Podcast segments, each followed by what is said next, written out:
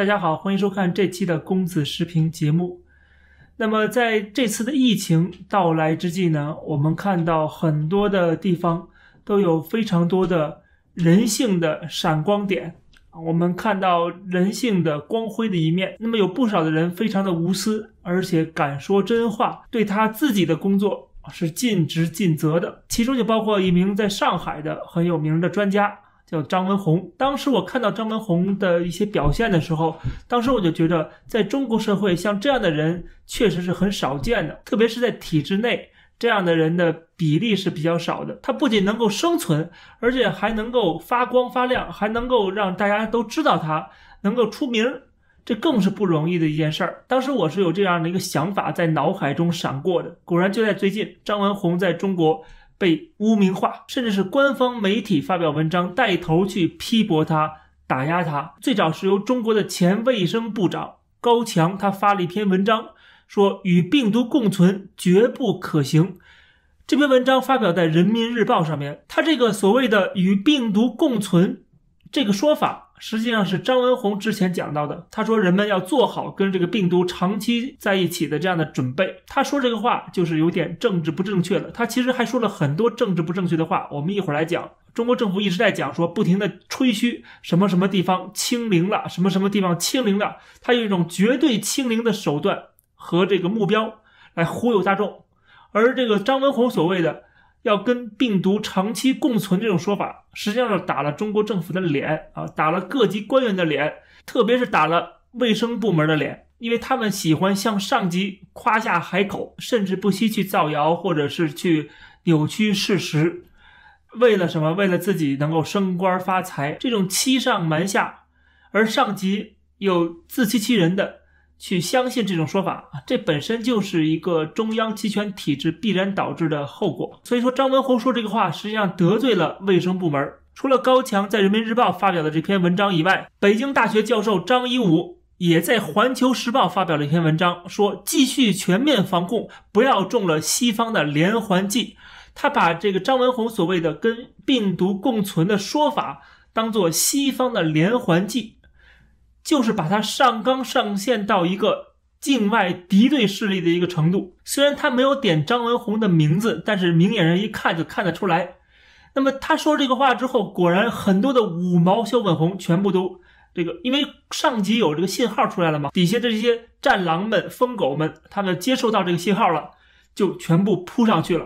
很多人在网上咒骂张文宏，说他是西方利益集团的代言人，说他是美国养的狗。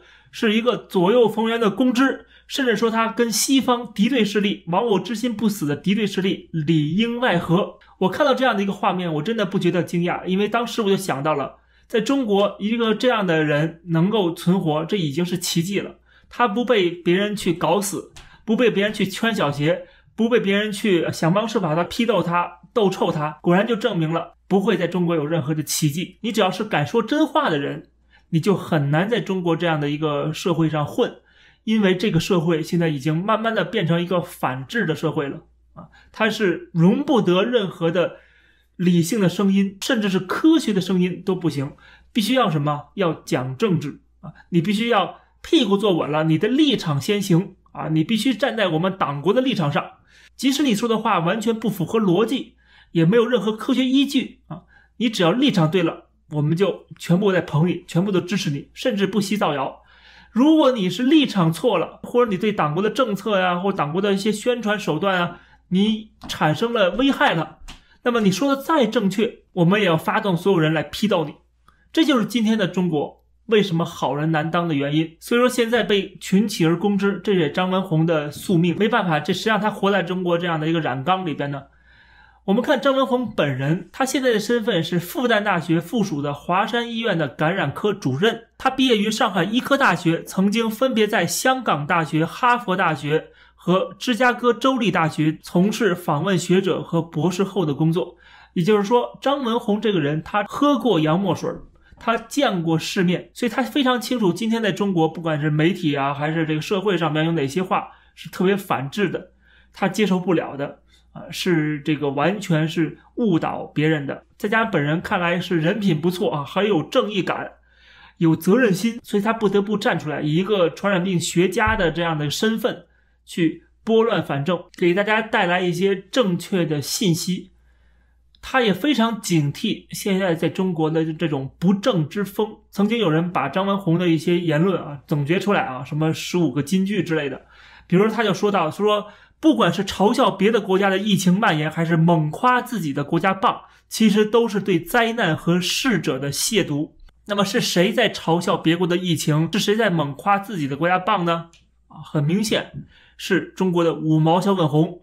是中国的宣传机构，他让我们大家都听说他的这个第一个事情，他在他们医院，当时疫情发生的时候，他要求说党员冲到第一线。他说宣誓的时候不都说了吗？要为人民利益奋斗终生。我不管你当初入党是什么目的，现在就得给我上。他这一段话啊，让这个党员冲在第一线，这一下戳破了多少个两面人啊，多少个这个投机分子。张文宏这句话当时说出来的时候，我们还专门做了一个节目啊，为他叫好。当时我说了一句话，就是最好的反共，就是让共产党信守自己的诺言。而现实是，共产党不会信守自己诺言，他不会让中国是成为一个自由的国家、民主的国家、平等的国家啊，他不会这么做的。所以说，张文宏这么做又是打了共产党的脸。我们之前做过节目讲过，在中国的很多的媒体啊，很多的舆论呢，讲到说西方的这个。疫苗啊，当时那个辉瑞跟这个莫德纳刚出来的时候，然后就说这西方的疫苗不靠谱啊，还是我们中国的疫苗好，我们中国的疫苗怎么棒？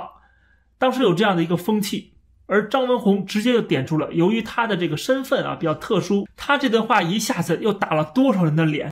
国产疫苗和进口疫苗之间，我们怎么选择？总会在这个时候就只选贵的，不选对的。关于那个国产的汽车还是进口的汽车，你们都能够鉴别。为什么一到疫苗你就不能鉴别？你如果认为国产的疫苗质量差，你事实上拷问的不是我，你拷问的是中国的药品那个监督局，所以你等于在问我一个问题：中国的药品监督局靠得住还靠不住？你说我应该怎么回答你这个问题？所以我的意思说，最简单的就讲，国产的车买还是不买，其实就这个问题。就是这些小粉红、这些五毛、这些包括背后的这个中共的官方的宣传机构，他们想方设法的去营造这样的一个。呃，厉害了我的国的这样的一个氛围，西方人民生活在水深火热之中啊，还是我们最好，我们的制度最优越，我们控制疫情最好，我们的这疫苗最好啊。其实最后还是让大家去支持共产党。而张文宏直接在回答问题的时候，在视频当中，把这个国产疫苗跟进口疫苗做了一个对比，说是你到底是买国产车还是买进口车？我们可以看得出来，他讲话。是没有太多顾及自己个人的利益，他讲的话都是他心里话，都是他认为是正确的话，他不愿意去误导别人，不愿意去跟着这个党国的宣传机器和宣传风向去迎合官方的口味，或者是迎合大众的被洗脑之后的他们的思想。我们看网上有人总结了一下，说张文宏医生求真不说假话，知道就知道，不知道就不知道。求善有同理心，有共情心，不自以为是，不骄傲自大；求实不虚头巴脑，不打太极，不浪费时间，简洁实用。说这些话综合起来，就是反对形式主义，反对官僚主义，反对废话套话，反对虚伪矫饰，反对狂妄自大，反对不学无术，反对矫情做作。这一路下来，不知道会得罪多少人。张文宏是出名了。出名之后呢，他没有像其他的出名的那些所谓的专家学者那样啊，去到处的招摇撞骗。他不愿意别人把他捧到神坛上边。他说的话都是特别实在的话。比如说，他说他不鼓励加班加点、抛弃家庭、无休无止工作，这是不人道的。他说，对于普通人来说，他就是一份工作，不要用高尚来绑架别人。而跟张文宏形成最鲜明对比的，在中国。有一个专家学者叫做钟南山，在疫情爆发的时候，钟南山当时是奔赴了武汉，对吧？当时网上还流传了一张照片，别人拍他在这个火车里边睡觉的照片。很多中国的网民看到这张照片，感动的热泪盈眶啊，哭得稀里哗啦，觉得哎，这个钟南山这个人真的是太伟大了。但实际上他们都被骗了，钟南山只不过是一个演员而已，他表演什么呢？他表演出自己有一副忧国忧民的这个崇高的精神，但是实际上他到了这个武汉之后的第三天，就开始推销起跟他有利益相关的中草药了。当时他到了武汉之后，就担任了所谓的雪碧清这个药品的研究负责人，而且还主持了专家会议，要求加快保证进度。这个雪碧清的中药，它是一个注射液，在他的推荐下写入了国务院颁发的新型肺炎的诊疗方案。在他的努力之下。这个雪碧清背后的制药厂，它的企业股票涨停。这个涨停的企业叫做天津红日药业，他曾经投资过一家公司，而钟南山本人就是这家公司的董事。可以看得出来，他为什么要这么极力推荐雪碧清。而雪碧清这个中药，当然不可能治得了新冠肺炎了。但是没关系，在钟南山的营销之下。所有人都觉得钟南山是权威，他说什么一定是对的。他利用自己的名声给这些根本不起作用的药代言和力挺，因为他背后是有利益输送的。这个疫情刚开始没多久，这个钟南山就已经开启了他的代言啊走穴之旅。那么除了他力挺这个雪碧清以外啊，让这个股票飙升到这个涨停，还有就是他代言了很著名的。叫莲花清瘟，这个莲花清瘟也是个中药，它是由以岭药业研发的。那么以岭药业在钟南山的加持之下啊，在这个推广之下。连续涨停多日，创下四百多亿人民币的这样的一个高峰。而就在钟南山代言莲花清瘟之后，以岭药业的各大高管纷纷的减持自己的股票啊，纷纷的套现，赚的是盆满钵满。那么到现在为止，这个莲花清瘟也被证明根本对这个疫情没有任何的作用。这个以岭药业还专门跟钟南山合作，成立了一个什么研究中心。成立这个研究中心，恐怕这个以岭药业也没少给钟南山钱。除此以外，还有就是另外一个最著名的中药叫板蓝根。这个板蓝根也是请了钟南山做代言，然后做出各种各样的广告，说钟南山院士的研究已经发现了这个板蓝根颗粒可以抗病毒、抗炎症，说流感早期服用更有效。因为全中国乃至全世界对这个病毒都非常恐惧嘛，那么大家都希望能够先吃到这样的预防的药嘛，可以说大家都是饥不择食的状态。然后这时候由钟南山院士站出来给大家指点迷津，说哪个药管用，哪个药管用，那么大家当然去蜂拥而至去购买了。在钟南山代言之后，板蓝根果然在全中国可以说是卖的脱销了，可以说是一包难求了。当然，这个全世界除了中国人以外，也别人也不会上当。而钟南山赚个盆满钵满，他还不知足。他不仅代言各种各样的没用的中药去欺骗消费者以外，他甚至还去代言奶类的产品，就是在中国很有名的伊利公司。那么他代言伊利，他说什么呢？他说信得过伊利，说是因为伊利高质量。他不仅夸自己代言这伊利是因为它质量好，然后他说他饿了的时候。他去用牛奶充饥，我们看网上就有这样的视频。他说他开会忙的时候就用牛奶来顶肚子，桌子上摆着一瓶牛奶，当然就是伊利了。这么卖力的代言，能没有回报吗？公开的信息说，伊利集团向钟南山院士的团队捐赠了五百万元人民币。啊，这是公开的资料，私下里给的代言费啊，什么广告费啊，不知道多少了。就他这么卖力去推销中药的作用，啊，然后呢，又通过这个媒体的炒作。跟拔高，最后他就变成了中国的这个良心医生的代言人了啊！网上有人说他是敢医敢言，他既没有医治任何人，然后他也没有怎么敢言，完全说的话都是官方的这个说法啊，都是这个党的喉舌，官方媒体的传声筒，怎么就看出敢医敢言了呢？我觉得很奇怪啊！但是没关系，中共的宣传机器它正好需要这么一个人。最后就把他捧成了一个所谓的国士无双，由习近平亲自接见，授予了共和国勋章，能够跟习近平合影，能够戴上这样的勋章，那么他一下子就封神了。他一封神之后，他卖的药更火了，他的卖的药不用这个老百姓买了，都国家直接的下单了。比如说网上就有新闻说，南京所有的成人都确诊的病例都要用中药治疗，光是南京市的中医院。就发放了三十余万份的中药的预防汤剂，看到没有？国家下单，医院下单，都不用去讨好消费者了。他封神之后，自己亲自出席了别人给他弄的这个铜像啊，他自己都觉得自己是神了啊，非常的恬不知耻，沽名钓誉。那么同时，别人骂他的话，也在这个网络上一个一个都消失了。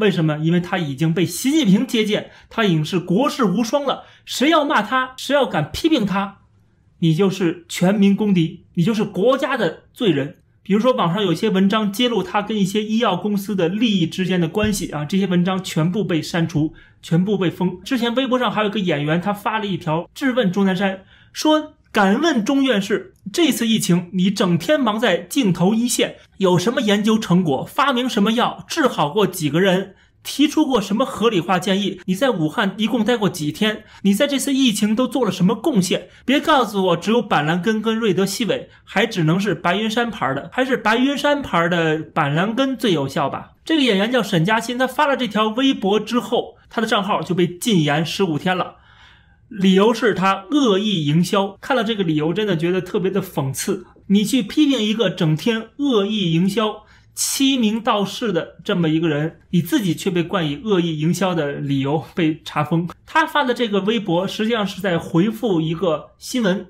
这个新闻就讲的钟南山在批驳美国的辉瑞的疫苗。钟南山为什么能够被国家捧成这个样子呢？把他封神呢？最主要的原因就是他的所有的方向都是跟政府的大方向一致的，一个是力挺中药，另外一个就是夸奖中国政府的这个。控制疫情的功劳，然后贬低西方的疫苗，他的各种说法都是跟着党国的这个统一口径的。再加上他自己又特别会营销，特别会作秀，那么老百姓心目中把他捧成英雄，那么政府当然觉得你就是一个样板人物啊，当然要好好的捧一捧你。即使你私下里有挣多少钱啊，有多少个利益，政府觉得这是你的功劳啊，奖给你的。不管是钟南山也好，不管是中国政府也好。不管是捧他们的这些五毛小粉红也好，他们最不在乎的其实就是真相、事实和理性。而拥有这样的品质的人是不愿意去人云亦云的，而这样的人往往会不讨好，会得罪政府，会被攻击，会被抹黑，还会被打压，让他们的生存空间越来越小，就像张文宏医生一样。这期的节目就跟大家聊到这儿，感谢大家收看，欢迎点击订阅这个频道，我们下期节目再见。